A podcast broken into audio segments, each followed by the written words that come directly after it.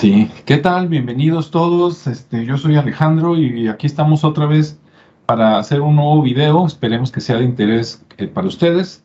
Como les digo, yo soy Alejandro por aquí. Nos acompaña nuevamente este Ricardo Esparza. ¿Cómo está Ricardo? Hola, muy bien. Gracias Alejandro por la invitación. Claro, claro. Y, y Rodrigo García también. ¿Qué tal? Otra vez por acá. Bien, bien, gracias. Muy bien.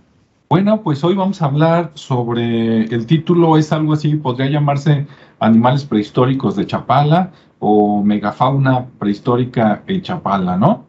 Entonces, vamos a ver, por aquí cada quien investigó una partecita. Voy a empezar por compartirles pantalla y este, hablarles un poquito del tema y luego volvemos aquí con los invitados para ir redondeando un poquito. Bueno, allá va. Bien. Aquí me, me dicen cuando ya se vea. Ya está, ¿verdad? Ok. Bueno. Por acá, esa es como la portada de la megafauna. Y bueno, a todos los, sobre todo, bueno, yo creo que a todo el mundo, más a los niños, les encantan los animales grandes, ¿no? Entonces, si nos hubiéramos ido tiempo más atrás, estaría algún tipo de dinosaurio. Eso lo podemos platicar. Si les gusta, pueden comentarlo. Pero bueno, nos, nos vamos, o por lo menos en mi caso, me voy nada más a, digamos, hace unos entre 30 y 10 mil años atrás. Y pues el animal más grande que había por aquí, pues era el mamut, ¿no? Que por cierto, les comento que hay varios tipos de mamut. Y para orgullo, si alguien se quiere lucir, ¿no? Este, con, con gente extranjera de otros países, en las películas, como la mayoría de las películas se hacen en Hollywood, allá siempre, como la era del hielo, ¿no? Por ejemplo, allá siempre nos ponen al mamut lanudo, ¿no? Y tú dices, ah, un animalón. Y bueno, sí era grande, pero déjame te digo que el mamut que había en México era mucho más grande. es un mamut que le dicen, creo que mamut colombino, simplemente porque estaba más para acá al sur y estaba más grande que el lanudo, ¿no? Ahí este, le sacaba un buen pedazo.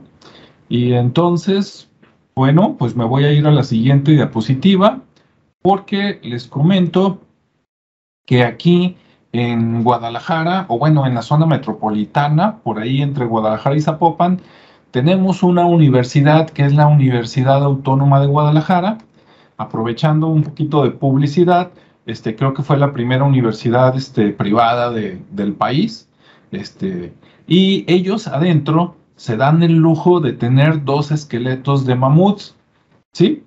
Este, entras y parece que es la mamá y el hijo.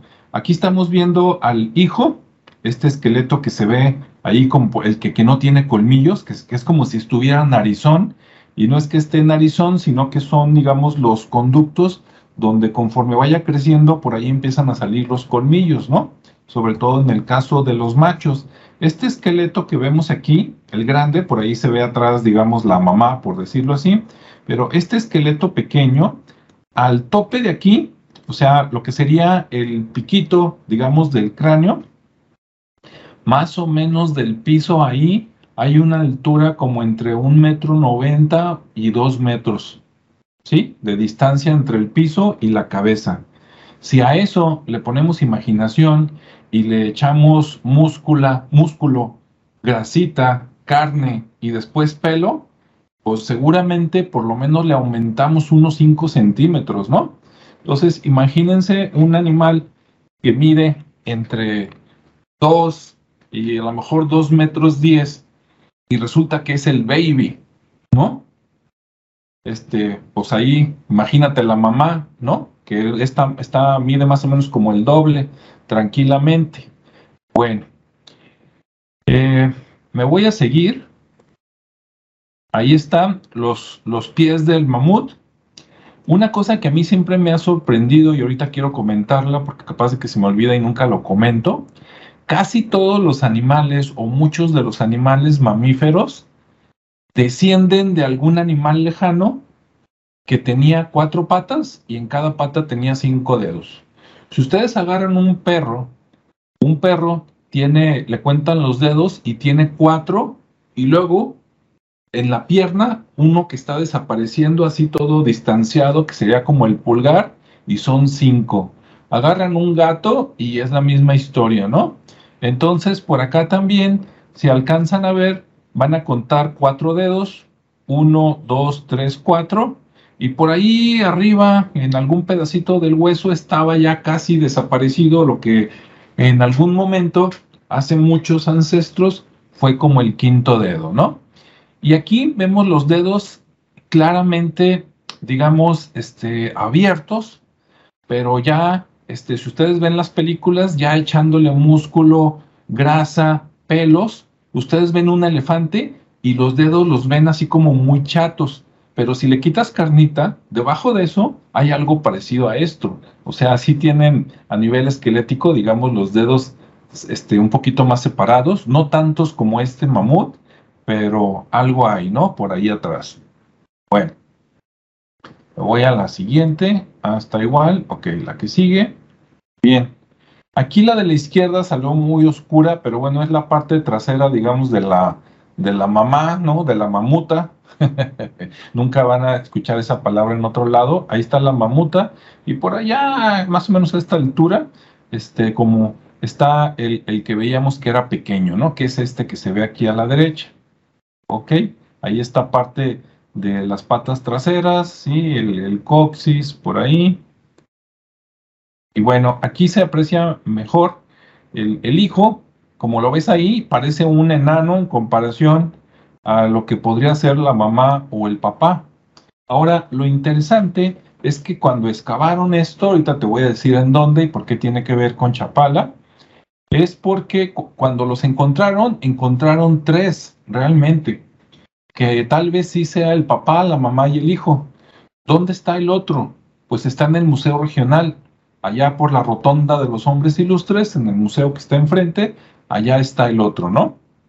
Entonces, no sé si la autónoma se lo donó o el gobierno se puso este pesado, ¿verdad? Y les, les dijeron que qué onda con la del Puebla, no sé, pero bueno, estos tres los encontraron de una sola vez y acá en la autónoma, como ellos fueron los que estuvieron por ahí de arqueólogos, donde ahorita vemos, pues por eso ellos tienen dos y allá en el Museo Regional de Jalisco o de Guadalajara nada más tienen uno, ¿no?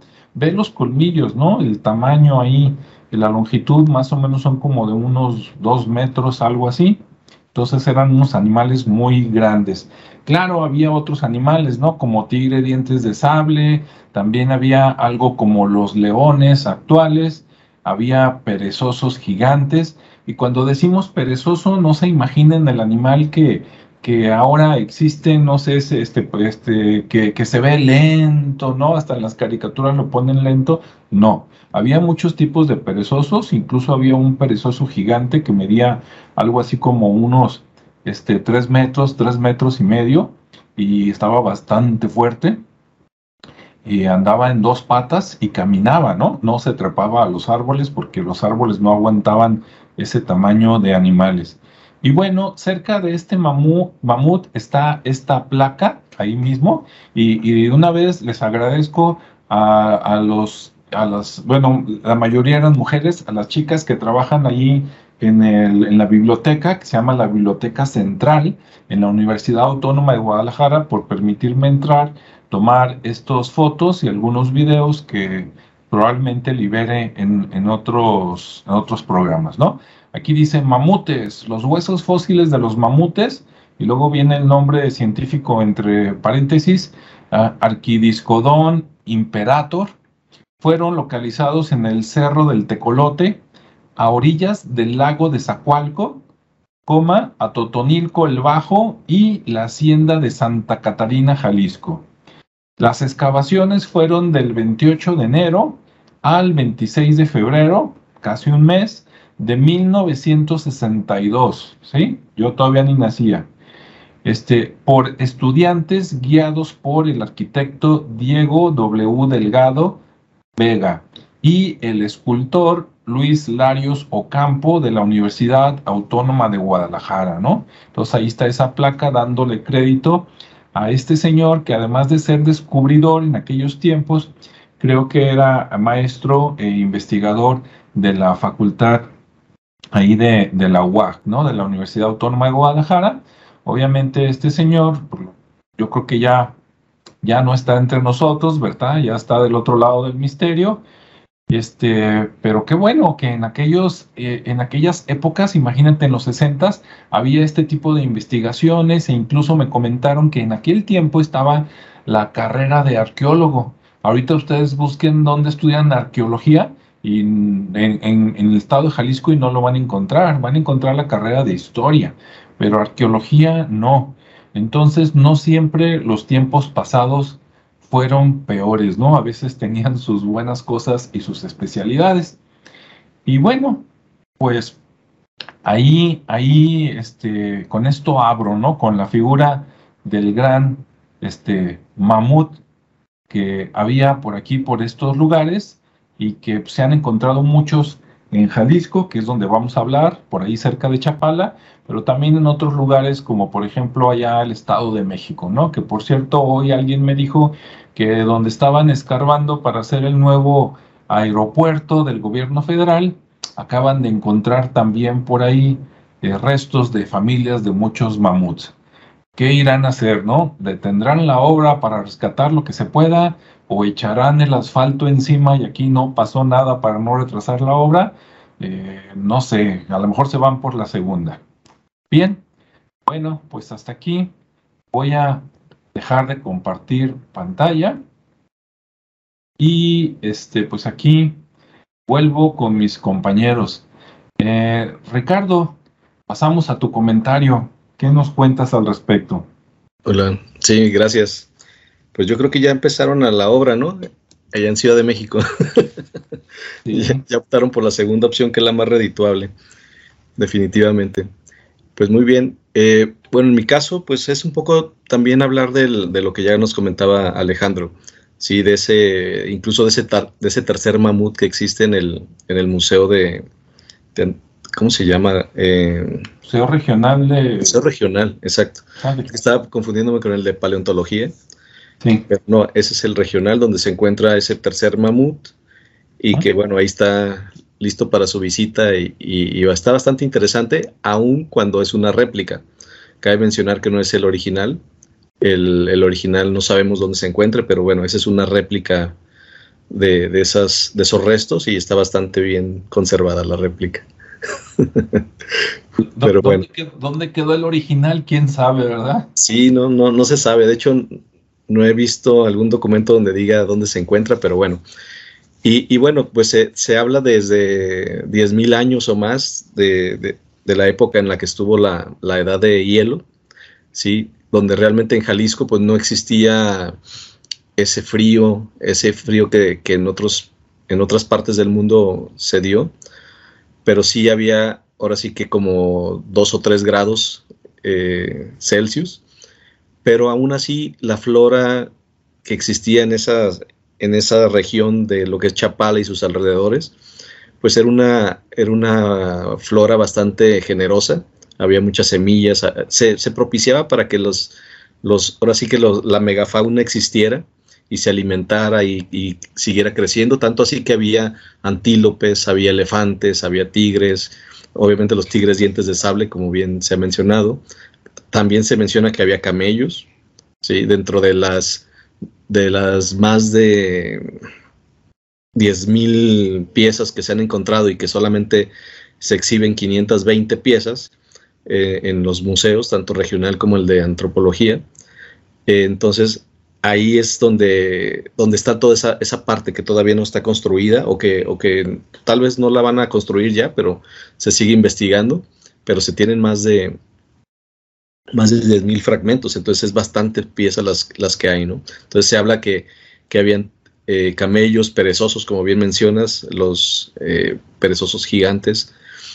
Eh, había más de 20 especies de, animales gigantes. Y, bueno, también se menciona que parte de esos animales eran muy parecidos a los que existieron en África. ¿sí? Obviamente también ahí hay teorías de, de los caminos que pudieron haberse creado a través de ese frío o de esas uniones que existían todavía con la Tierra y que, y que bueno, que el, de esas piezas que se mencionan, el, actual curador del Museo de Paleontología, que es, es el museo donde se encuentra el, una de las de los mamuts también ahí se encuentra y que está bastante bien conservado. Ese no se menciona que es una réplica, se menciona que es, que es el original. Eh, y se muestran ahí la oficina de, del, curador y se ven piezas por ahí este, clasificadas. Entonces también está interesante para los que quieran visitar el, museo. Nada más no abren aquí en México o en el mundo. Los lunes están cerrados los museos, pero todos los demás días pueden visitarlos. Eh, y bueno, existe, existe también, me, encontré un, libro que se llama Capital Nat, es Capital Natural de México, y hay un capítulo que, que habla de la diversidad en el pasado. Entonces, en ese capítulo menciona mucho lo que, lo que había en la región central, sobre todo en Occidente, de los mamíferos que pesaban más de 100 kilogramos, ya eran fauna muy grande. Hablamos del tipo como lo que son los elefantes, que es lo que más comúnmente conocemos, pero el mamut, que es un, un representante muy eh, de esa época, eh, y de los antílopes, que también había ese tipo de mamíferos ahí, este, y que de alguna manera se, conservan en la actualidad cuatro, cuatro, especies, como lo mencionan ellos, de gran tamaño, como el berrendo, el venado bura, el venado cola blanca y el borrego cimarrón, que son de los, de los animales grandes que ya existían desde aquel entonces. ¿no? Entonces está bastante interesante que ese, ese tipo de especies todavía se conserven, obviamente en un menor tamaño, pero que aún así son impresionantes, ¿no? Por, por el tamaño, el peso, la, la complexión que tiene, estructura, eh, son, son muy grandes. Y, y bueno, también existían eh, el tema, ya hablamos de los perezosos, que también se encontraron dos perezosos. Eh, estos los encontraron, ahorita les menciono dónde, porque está, está bastante interesante. Eh, están en los alrededores de, de Ajijic, en Chapala, y también en, en Ameca, Ajijic, El Salto, Amacueca, Sayula. En toda esa región encontraron varios restos de perezosos, sin embargo, en, en una, en una región eh, que se menciona, creo que lo mencionaste tú, Alejandro, pero es en... ¿Zacualco? Zacualco, sí, perdón, ahí en Zacualco Ahí fue donde los encontraron esos dos ahí juntos. Eh, así como un cráneo de diente de sable también que se, que se exhibe en el, Museo Regional. También ahí lo pueden encontrar. Y, bueno, está, es bastante interesante porque también de los dientes de sable existen tres especies. Es el Smilodon gracilis, que, que habitó en las regiones de Estados Unidos principalmente. El Smilodon populator o populator, que ese se encuentra en Sudamérica que es el que nosotros conocemos, y otro más cercano, que es el, el fatalis, el esmilodón fatalis, que es el de la región de Occidente de América. Entonces, ese, ese tenía una característica eh, de los dientes curvos, obviamente, eh, con una mandíbula que abría en, de 90 a 95 grados, o sea, abría demasiada la mandíbula, así tipo pitbull. Eh, y traían un peso de como 400 kilos. Media tonelada, con una espalda rígida, un cuello robusto, fuerte, precisamente para poder ah, apresar a su a la presa y, y, poderla sacudir, poderla cargar incluso. Y, bueno, eh, también una de las características de este animal eh, es que no era muy apto para persecuciones. Al ser, al tener una complexión robusta, pesada, fuerte, no era muy ágil para perseguir, pero sí era muy bueno para emboscar.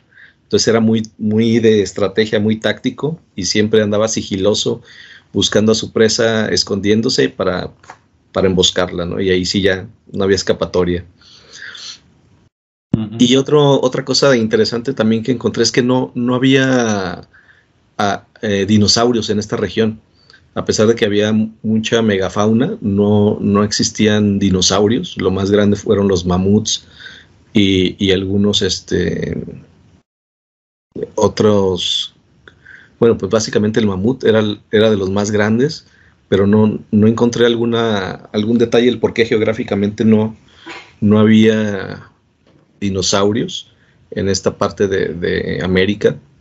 Eh, cuando ha, habido más de 60 especies y, es donde más al momento de extinguirse estas especies eh, gigantes, pues México es uno de los que más perdió ¿no? en, ese, sentido.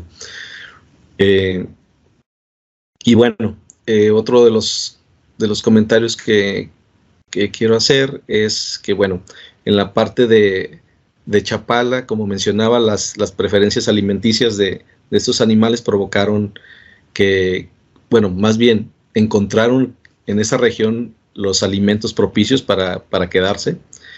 Y, bueno, por eso es que existe una gran variedad de, esa fauna en esa región, debido a, también a su gran vegetación.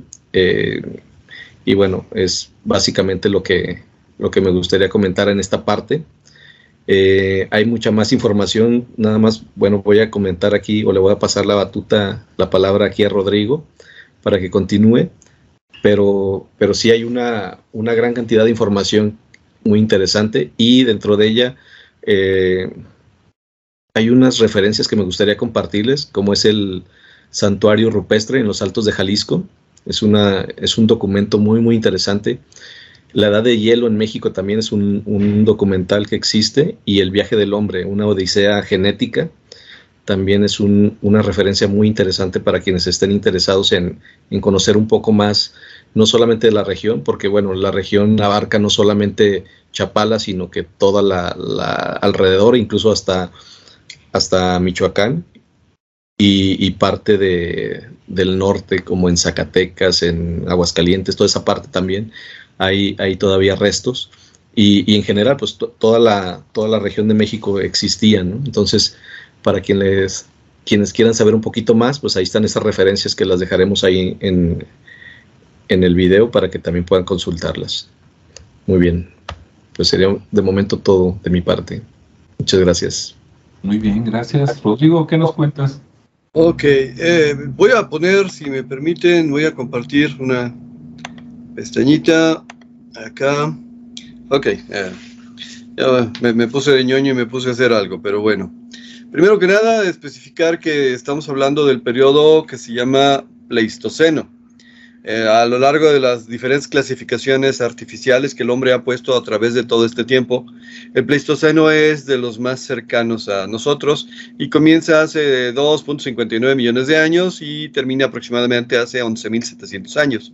Moraleja eh, es un periodo donde la fauna ya había cambiado, se había modificado y que la parte final del periodo Pleistoceno es donde se dan las glaciaciones. Se supone que las glaciaciones se dan por factores como por ejemplo el movimiento del eje de magnético de la Tierra y por lo tanto algunos cambios por ahí este, especificados. También se habla de un eh, choque de, de, placas tectónicas y el surgimiento de volcanes y que envían un montón de lava y eh, ceniza a la atmósfera que oscurece y que por lo tanto enfría. Y dentro de las cosas que sucedieron con este enfriamiento, eh, provocaron las glaciaciones y en algunos lugares se dio un incremento del nivel del mar y en otros lugares se dio el congelamiento del nivel del mar. Ah, como acá estamos más pegados al Ecuador y menos al Polo Norte, en el espacio que, donde actualmente reside la República Mexicana, se dio un ¿cómo se dice?, eh, un aumento del nivel del mar y entonces eh, la Comisión Nacional del Agua, ah, bueno, eh, esto sería lo que mencionabas tú, el, eh, un paisaje ahí del norte, donde hay rinocerontes lanudos, donde hay mamuts peludos, caballos, leones, tigres, etcétera, ¿no? Pero bueno, en todo este tipo de climas se desarrolla una vegetación muy específica. O sea, de alguna manera también la flora evolucionó. Eh, ya nosotros conocíamos o en algún momento leímos por ahí que, por ejemplo, en el tiempo de los dinosaurios, que 65 millones de años, este, pues eh, abundaban los helechos gigantes y abundaban los árboles de coníferas. Acá no, acá estamos hablando de musgos, líquenes, eh, plantas de tipo arbustivo, ciertas características de árboles más pequeños, pero también más frondosos. Y como estábamos, insisto, lejos del Polo Norte, y del frío más intenso, pues aquí las plantas predominaron y, crecieron mucho más, cosa que acertadamente mencionó Ricardo. Ok, Los animales más característicos de este tiempo del Pleistoceno fueron los mamuts, no es el mamut, son los mamuts, los renos, los osos polares, los rinocerontes lanudos, etc. Pero eh, también había otros animales que persisten, o sea, que perviven todavía. Por ejemplo, algunos tipos de felinos, los de grandes colmillos han desaparecido, quedan, por ejemplo, el puma o león de montaña, los hipopótamos se han ido más al sur, sobre todo en el continente africano, los caballos, que ya casi todos están ya, ya no son libres, pues ya están todos domesticados. Y bueno, alces, zorros, gatos, monte, gato montés, bisontes, etcétera. Bueno, con respecto a la formación del lago de Chapala, eh, la Comisión Nacional del Agua lo tiene clasificado como que originalmente era un fiordo, o sea, es una, una, extensión del mar. El mar llegaba hasta aquí, hasta Jalisco, y de hecho llegaba hasta Aguascalientes y a un pedazo de Zacatecas, etcétera. O sea, era un enorme mar. Es, nosotros vemos por ahí ahorita en los eh, canales de viajes los fiordos de Noruega, los fiordos de Suecia, que son literalmente pues, canales por donde puede pasar el agua de mar y que allá a un lado se asentaban los vikingos, por ejemplo. Bueno, así estaba el terreno por acá. Pero cuando empezó a cambiar el clima también eh, empezó a hacer más calor y al haber más calor hubo más evaporación y al haber más evaporación redujo el nivel del agua y por lo tanto lo que antes era un pedazo, una extensión del mar, se convirtió en un lago. Y este lago obviamente ha tenido diferentes etapas porque empezó demasiado grande y se ha ido reduciendo por diferentes aspectos. Entre ellos la actividad volcánica, entre ellos el movimiento de las placas tectónicas, específicamente la formación de la falla de Zapopan, y em, la separación en diferentes lagos, lo que mencionaba Ricardo, pues los lagos de, Michoacán de repente eran parte del mismo sistema de fiordo, del mismo sistema de, brazo de mar que llegaba hasta acá. Y bueno, ahorita lo que tenemos es una cuenca relativamente grande comparado, pues es el lago más grande del país, pero el lago natural más grande del país, pero bueno, ya no es tan grande como, como anteriormente. Aquí tenemos una representación de un mapa del lago Chapala, del año de 1816. Y bueno, a grandes rasgos nos damos cuenta de que era bastante extenso y bueno, no tan, este, eh, eh, más o menos del mismo tamaño y un poco más de lo que ahora conocemos como el lecho del lago, porque ahorita lo que podemos encontrar es un pedazo de lecho y luego un pedazo de lago. Y ahí no, allá desde entonces ya tenían mucha más agua. Ok, ya específicamente hablando del periodo histórico que es el Pleistoceno y del hábitat que generaba y su propio ecosistema, podemos hablar de lo mismo que ustedes estaban mencionando, que uno de los eh, animales que más han encontrado en este terreno son los perezosos de tierra. Los perezosos de tierra eh, hay de diferentes tipos, hay de diferentes tamaños y como dices tú no tiene nada que ver con el perezoso que conocemos ahora y que vive principalmente en la selva eh, de la zona ecuatorial.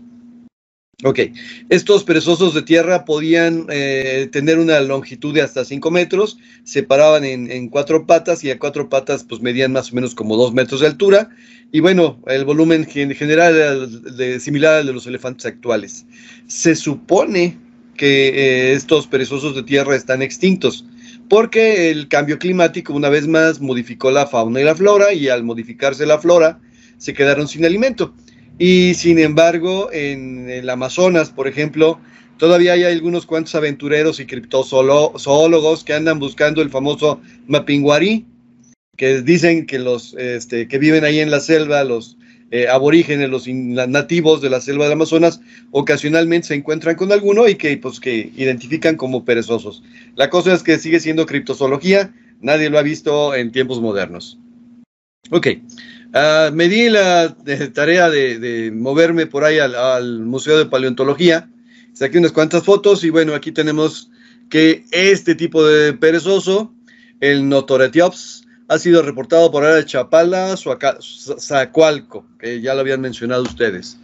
Hay otro tipo de perezoso que se llama Miledontae, que ha sido encontrado en área de Chapala, Zacualco, Juchitlán, Tecolotlán y el municipio de Tonaya el Megateridae, que este es el grandote, el que tiene mayor número de registros en municipios como Amacueca, El Grullo, El Limón, San Gabriel, Tomatlán, Tonaya y el área de Chapala-Zacualco.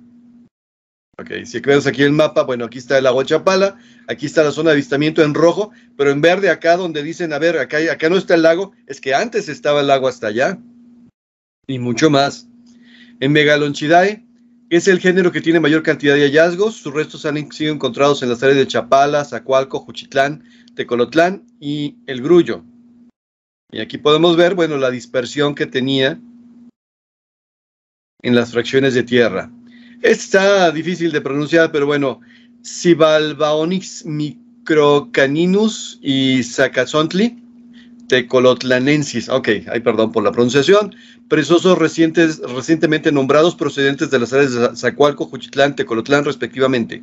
Moraleja eh, respecto a perezosos de tierra, pues prácticamente la zona sur y centro de, Jalisco es un lugar propicio para poder encontrarlos. Ahora, ah, mencionaba aquí este, Ricardo la cuestión de los dinosaurios.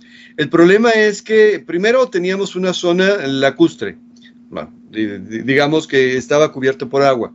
Y para poder encontrar restos fósiles, normalmente tiene que haber eh, cierto tipo de formaciones, cierto tipo de movimientos de tierra que preserven, eh, desequen y, eh, petrifiquen estos elementos que están hechos principalmente de carbono, de carbón, este, para luego convertirse poco a poco en piedra, o sea, por filtración se va convirtiendo en piedra a través de los huesos, se va metiendo los minerales y al rato se vuelven, este, ¿cómo se llama?, en piedras. La cuestión en este caso es que cuando los animales son atrapados eh, o, muertos en rocas ígneas, o sea, las que se formaron, por ejemplo, con los volcanes, ahí no pueden quedar atrapados porque normalmente cuando se mueven estas rocas están a muy alta temperatura y literalmente deshacen este, el hueso, eh, salvo algunas ocasiones donde ya no era tan grande la temperatura, digo ahí por, poner ejemplo lo que pasa allá en Italia con el Vesubio, que sí se encontraron restos humanos, pero más que restos, eh, los, eh, ¿cómo se dice?, los huecos que dejaron los restos humanos, pero es porque la lava ya había recorrido bastante, se había enfriado lo suficiente. Lo que sí sé es que en el norte del país sí hay este descubrimiento de, de restos fósiles de dinosaurios, pero bueno, lo que tenemos acá es precisamente esta situación. A partir de la tierra desplazada, de las inundaciones, del lodo, de todo esto, quedaron atrapados los animales, algunos vivos y un montón muertos, y por eso, a la hora de que los volvió a cubrir la tierra, pues quedaron ahí los restos, se fosilizaron, se convirtieron en piedra, y de esta manera es que podemos encontrar. Pero también se han encontrado animales que todavía existen, nada más que no existen en México en estado natural. Por ejemplo, los carpinchos o también conocidos como capibaras. Hay algunas zonas de México donde se les llama perros coco. Ok, no tengo idea de dónde, pero eso decía. Y bueno, son eh, ratones enormes, por así decirlo, ¿no? Ratones del tamaño de un perro pequeño. Estos ahorita nada más los encontramos por allá en estado natural en Sudamérica pero eran ratones del tamaño de un perro que vivían aquí cerca del lago de Chapala y que podíamos encontrar eh, sus restos en algún lugar. Ya había mencionado Ricardo también y tú el tigre de dientes de sable. Y bueno, tigres dientes de sable es una familia muy grande de felinos que va desde el Cenozoico, o sea, 250 millones de años, hasta el Pleistoceno, o sea, hasta 11.700 años. Así que, bueno, han evolucionado bastante con el tiempo. Y el que específicamente eh, se encontró por aquí es el que mencionó Ricardo, el esmilodón. Ah, también se han encontrado más que el mamut que tú mencionabas, que es el imperator. Este, muchos se han encontrado el gonfoterio. De, este gonfoterio se tienen estos huesos, que son los que mencionaba Ricardo, que están en el Museo de Paleontología, que están muy bien conservados, que, que son los originales. Y bueno, los gonfoterios son la familia de proboscideos, o sea que tienen trompa y emparentados con los elefantes actuales, que vivieron desde el Mioceno hasta hace unos 10.000 años. Hace unos 5 millones de años empezaron a ser gradualmente reemplazados por los elefantes modernos. ¿Por qué? Bueno, otra vez cuestión de, disponibilidad de alimento, ¿no? Menos alimento, hay que reducir el tamaño, menos alimento, menos espacio, hay que eh, cambiar y modificar la dieta y esto hace que los gonfoterios empezaron a desaparecer. Sin embargo, hay gonfoterios que, perdón, hay restos de gonfoterios, eh, específicamente en Colombia, que se les dató con la prueba de carbono 14 y que tienen 6.000 años. 6.000 años en Colombia. Bien, las grandes culturas aquí en, en, América se dan más o menos en el periodo preclásico, por ahí del año 1100 antes de Cristo, entonces todavía estamos hablando de eh, 4.000 años atrás, pero si podemos hablar de grandes culturas, también podemos hablar de asentamientos humanos de hace 13.000, 11.000 años. Quiere decir que estos animales sí convivieron con el hombre, así como en la película de, la era del hielo, pues sí había posibilidad de ir a cazarlos o aprovecharlos o correrles, ¿verdad? así que digo, sí es algo que estuviera pues al alcance de la humanidad en su momento. ya, ya acabé con estos. Entonces, bueno, la, mi interés en, todo esto, en todo este tema de los animales, que, de la megafauna que se puede encontrar, es que realmente eh, vivimos en, un, em, en una zona que facilita de alguna manera eh, la preservación tanto de vestigios arqueológicos como de vestigios paleontológicos, que son, son estos propiamente dichos.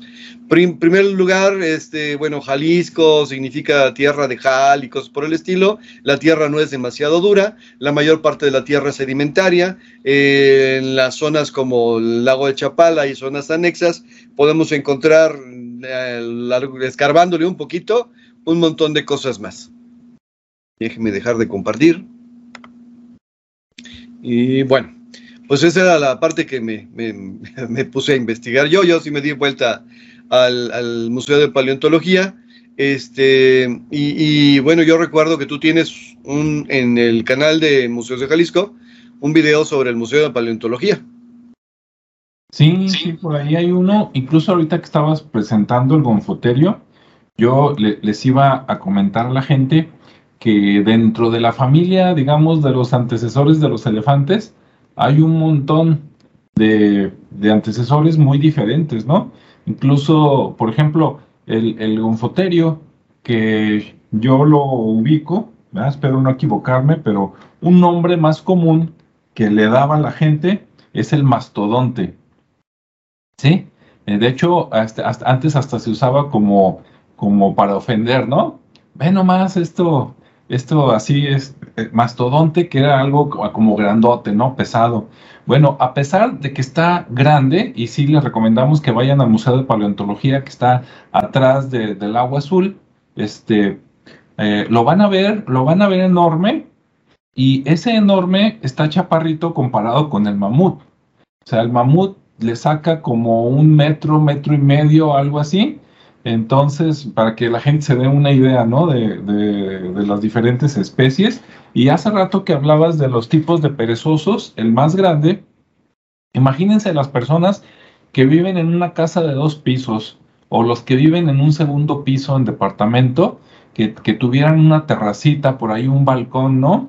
Y así, así como salen para escuchar la serenata, imagínate que sales y a la altura de tu cabeza ves la cabeza de un animal que está parado en dos patas. O sea, eran unas bestias este, enormes, ¿no? Digo, afortunadamente la naturaleza es sabia y normalmente los animales más grandes son, este, no son carnívoros, ¿no? Caso de los perezosos y de los mamuts. Imagínate un animal de ese tamaño que fuera carnívoro, no estaríamos aquí haciendo un video en el 2022 porque nos hubiéramos extinguido, porque nos hubieran tragado, ¿no? Esos animales. Normalmente los que son, este, digamos, este, predadores, ¿no? Este, así como el tigre de dientes de sable, son animales más pequeños que trabajan en equipo, ¿no? Para cazar, como comentaba este Ricardo. Menos mal, porque donde se dieran los los, este, los carnívoros del mismo tamaño, del mismo tamaño que las presas, no, pues estaría todavía esto muy salvaje, ¿no? Este. Que, fue parte de lo que se supone que nos platican ahora en las películas de dinosaurios, ¿no? Que por cierto ya va a salir la nueva. Pero te sacan ahí el tiranosaurio rex, y es un carnívoro, un carnívoro enorme, el carnotauro y todos esos, dices, pues sí, pero también las presas eran enormes, como dices tú, los vegetarianos eran tres veces más grandes. El único problema es que no tenían dientes. Sí, ya, pero tenían fuerza, ¿verdad? De hecho, les invitamos a los que nos están viendo en el video que investiguen más sobre estos animales. Por ejemplo, eh, de los perezosos, esos que ya se extinguieron, que nos presentó Rodrigo, búsquenlos y vean el tamaño de las uñas, de las arpas que tenían esos animales, ¿no? Aparte que estaban de lujo para bajar cosas, no sé, plátanos o algo, este, por más que, el tigre dientes de sable era el tigre dientes de sable, si un animal de esos le alcanzaba a dar un buen zarpazo, sí lo mata o lo deja muy herido, ¿no?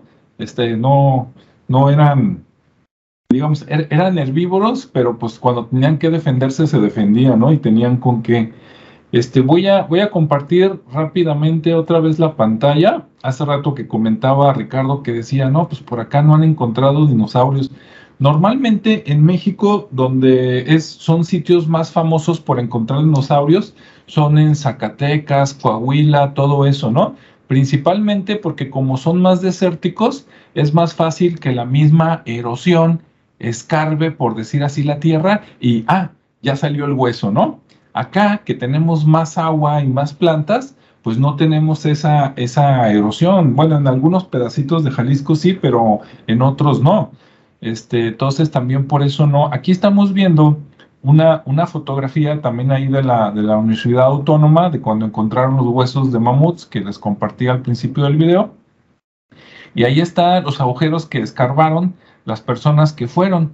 Si se fijan, la estatura más o menos promedio de las personas que vivían ya como adultos en los años 60, este, bueno, eh, digamos que la estatura promedio era como entre 1,60 y 1,70 más o menos metros de estatura. Ahí estamos viendo que donde están escarbando, a algunos este, apenas les sobrepasa la cintura. Entonces, imagínense que si escarbaron un metro, un metro veinte y encontraron restos de mamuts, pues imagínate si escarban 10 metros, a lo mejor ahí están los dinosaurios, ¿no? Este, como digo yo, eh, no encuentran porque no escarban, ¿no? Igual que las pirámides, que dices, ah, aquí hay muy poquito. Y pues Alejandro Chávez dice, ajá, pues no escarbas, maestro, pues cómo quieres encontrar, ¿no? Este, pero bueno, no está esa cultura de, de la investigación, sobre todo hacia el pasado, mucho. Este, claro, cada vez esperamos que sea, que sea mayor. De hecho, en el, en el Museo de Paleontología tenemos uno de los expertos a nivel Latinoamérica de perezosos que se llama Gustavo, ahorita no me acuerdo el apellido, pero cuando quieran saber más, este, pues vayan ahí al Museo de Paleontología y preguntan por el Gus, el Gustavo, ¿no? Este, claro, a cambio del conocimiento, pues aunque sea invítenlo a comer o algo, ¿no? Porque pues luego este, le sacan todo el, rollo y ya nomás gracias y ahí nos vemos y el otro se queda con hambre. Este, entonces, pues sí, como estamos viendo ahí en la foto, yo creo que si escarbaran más saldrían más cosas, ¿no? Pero no se tiene, no se tiene, digamos, esos, esa cultura, así como hay planes para el desarrollo, no sé, del tequila o el desarrollo de la historia del mariachi, lo que ustedes gusten, si hubiera un presupuesto, ¿no? Para investigación, a lo mejor más, de más dinero, y este, y con más gente trabajando ahí, pues yo creo que encontrarían más, más cosas, ¿no? Pero bueno, algún día. Lo, bueno es que de que hay, hay. No se escarba ahorita, pero allá está, ¿no? Cuestión de escarbar. Preferible ahorita que esté tapadito, ¿verdad? A que llegue un político y de repente, como el otro que mencionábamos del mamut, ¿y dónde quedó? Pues quién sabe, ¿verdad? Búsquenlo en el extranjero, a ver si más allá de donde está el penacho de Moctezuma, por allá aparece. Bueno. Está preservado. Ah, bueno, mi, inquietud de esto salió por el comentario, creo que sí quedó grabado en video, no estoy, no estoy seguro, pero que tratando de encontrar las piedras bolas allá en el cerro de Ameca, entre Ameca y Agualulco, eh, yendo por el lado de Ameca, nos encontramos una mina ya abandonada allá arriba, o sea, subimos toda la tarde ahí para, para llegar ahí, y encontramos la mina y en la puerta de entrada de la mina, en la parte de arriba, que estaba como a cuatro metros de altura, había un trilobite y yo decía, a ver, a ver ¿cómo va a haber un trilobite si el trilobite fosilizado, por supuesto, y pegado a la, a la, a la roca? Si los trilobites eran eh, animales marinos, bueno, ya investigando, pues es que todo esto estaba cubierto por el mar. Sí, entonces, bueno. De hecho, en todos los tianguis culturales, yo creo que de, de, todo el país, por ejemplo, aquí en Guadalajara, ustedes van a ir por Chapultepec, este, cualquier día de la semana, y entre las cosas que ven por ahí, de repente van a ver puestecitos que, que te venden ese tipo de, de que, que, el trilobite, que el nautilus, ¿no? Que cosas así. Este, y pues sí, la mayoría son originales, ¿no? Que por ahí se los encuentran otras personas, ellos lo compran, lo trabajan, ¿verdad? Lo, lo, lo filetean, por decir así, para venderlo por pedacitos. pues sí, ¿no? Y, este, y ahí lo venden en aretes y todo en lugar de, de, la piedra con todo el animal, ¿no? También encuentras este, caca prehistórica, más conocida como coprolitos, creo. Este, eh, y, y, que, y que pues este pues la pueden vender en un buen dinero, ¿no? Que dices, no, pero es popó, pues sí, pero es popó antiguo, ¿no? Ya cuando pasan muchos años, hasta eso es valioso, ¿no? Para investigar muchas cosas. Y este, y bueno, pues es un mundo, ¿no? De ahí de, de, cosas que ver. Y pues esperemos que los que nos están viendo y escuchando les quede esa curiosidad. O si no sabían que existían esto, los invitamos a que vayan al Museo Regional, al Museo de Paleontología, Creo que hay un museo también de antropología chiquito que también está por ahí por el rumbo del agua azul, yendo para allá. O sea que si van al rumbo del agua azul, este, pueden visitar dos en una sola ida. Y, este, y aparte en los municipios, pues también hay museos, ¿no? Donde encuentran cosas. Ah, ya me acordé. Dije, no quería despedirme sin decir algo, pero ya se me había ido la onda, ¿no? Eso de, este, de, que lleguen los años no es bueno. Eh, la mayoría de los descubrimientos no solo en México, sino en el mundo, no se debe a que los arqueólogos, los antropólogos, los investigadores sean buenísimos y estén escarbando todo el día encontrando cosas, sino que históricamente la mayoría lo encuentra la gente común como tú o yo, o el arriero, los que están este, sembrando y de repente, ¡pum!, ¿no? Con el pico, con la pala, con el asadón, encuentran algo y pues si no es vestigio de un basamento, ¿verdad? O una pirámide, pues es un hueso por acá de la quijada del mamut o de un diente, ¿no? Entonces la mayoría se encuentran por casualidad, después se da parte, ¿no? Se, o se corre el chisme y luego ya se enteran los arqueólogos, el Estado, el INA y entonces manda a su gente. Pero se han encontrado más cosas por curiosos, por, por gente que trabaja la tierra, por gente que dice voy a ver qué encuentro que por una investigación sistemática, ¿no? Nomás quería comentar. Sí, sí, es correcto. Aparte que no es tanto negocio, ¿no? Es más, es más un oficio, ahora sí que por el amor al arte, la, la, gente que se dedica a esto, ¿no? De andar yendo a hacer investigaciones, porque no es en sí un... No, no te hace rico buscar No, no, definitivamente.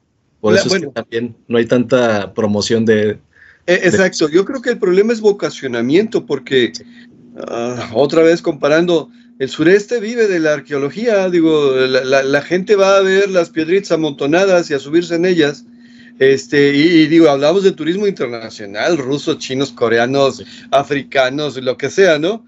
Si aquí se le dedicara un poquito más de tiempo y más de presupuesto y se empezara a promover el turismo cultural, de una manera más inteligente, yo estoy seguro que aquí estaremos llenos. Yo, ok, soy tapatío por adopción y de repente decía, bueno, es que una gente que viene de, de, fuera a la ciudad de Guadalajara, pues puede ir a Chapala, puede ir a, ¿cómo se llama?, a Tequila y ver poquitas cosas aquí en Guadalajara, pero no hay grandes cosas, digo, no, no, no hay algo que sea tan atractivo.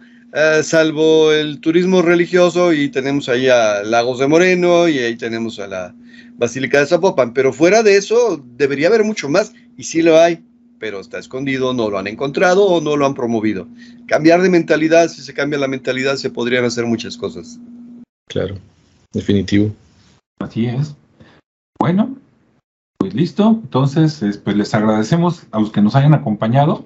Si de lo que escucharon les gustaría saber algo más, pues déjenlo por ahí los comentarios o si ustedes saben de algún lugar donde eh, se encuentren cosas, haya petroglifos, haya pinturas rupestres, ¿sí? algunas ruinas este, no muy conocidas que se puedan dar a conocer sin que lleguen sin que llegue la raza maldita que todos lo grafitean, ¿no? que a veces está difícil, este, y quieren comentarlo, pues nosotros encantados, ¿no? De conocerlo, ayudar a, difundir, ojalá y sea para bien. Y pues listo, entonces hoy nos fuimos más atrás, nos fuimos a hace miles de años y después hablemos, hablaremos de otros temas y si les gustó, pues este, recomiéndenlo y comuníquense con nosotros para saber que estos temas también les gustan y pues nos podemos ir más atrás, ¿no? Como decía Rodrigo, hablar de los trilobites.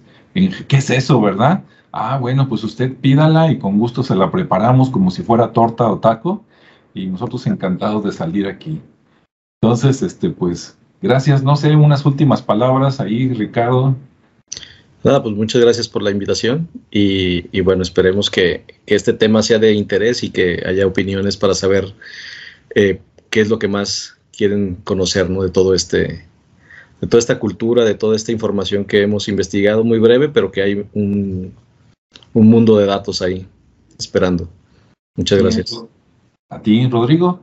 Nada más agregarle a, tu comentario de que está bien si nos van a avisar de, por ejemplo, algún lugar que también se pueda pasar, porque en estos tiempos tan complicados, ah, yo tenía un amigo de pueblo que decía, pues iba yo a caminar al cerro y no pasaba nada, y un día fui a caminar al cerro y de repente estaba en un campo lleno de una hierba extraña, y si al rato bajó un helicóptero y nos detuvo un ratote ahí, no nos, hizo a todos, como no queríamos ni cortar, ni vender, ni nada, sino que íbamos día de campo, pues sí, pero no, no son experiencias bonitas, así que no, no, esa parte no. Ah, pues igual. Que, no nos vayan a mandar ahí donde eh, de repente ya hay, hay, este narcotraficantes o algunas otras cosas peligrosas, ¿verdad? O que está tan peligroso que pues también no está tan fácil llegar, ¿no? Una cosa es que estén ahí y otra cosa es que se pueda este, llegar, pero bueno, si se puede llegar, está tranquilo y no corre uno mucho peligro, entonces sí, nosotros estaríamos encantados de darnos una vuelta para pues, documentarlo un poquito y preservarlo, porque miren, yo se va a escuchar feo, pero esta es mi opinión, ¿no? Hay cosas que ahorita nadie las conoce y que dentro de tal vez 30, 50 años no van a existir. ¿Por qué? Porque hicieron un fraccionamiento nuevo, porque se lo robó a alguien, que no sé qué. Y yo digo, bueno, mira, si no va a existir y no lo podemos evitar, pues por lo menos ir a grabarlo en video, ¿no? Para decir, mira, así era, estaba en tal lugar y que quede ahí. Preferible decir, había, pero ya no hay, y mira, así se veía, que nunca haber sabido que existió. ¿Vale? Bueno, pues gracias, todos nos despedimos de todos y nos vemos en el siguiente espacio. Gracias.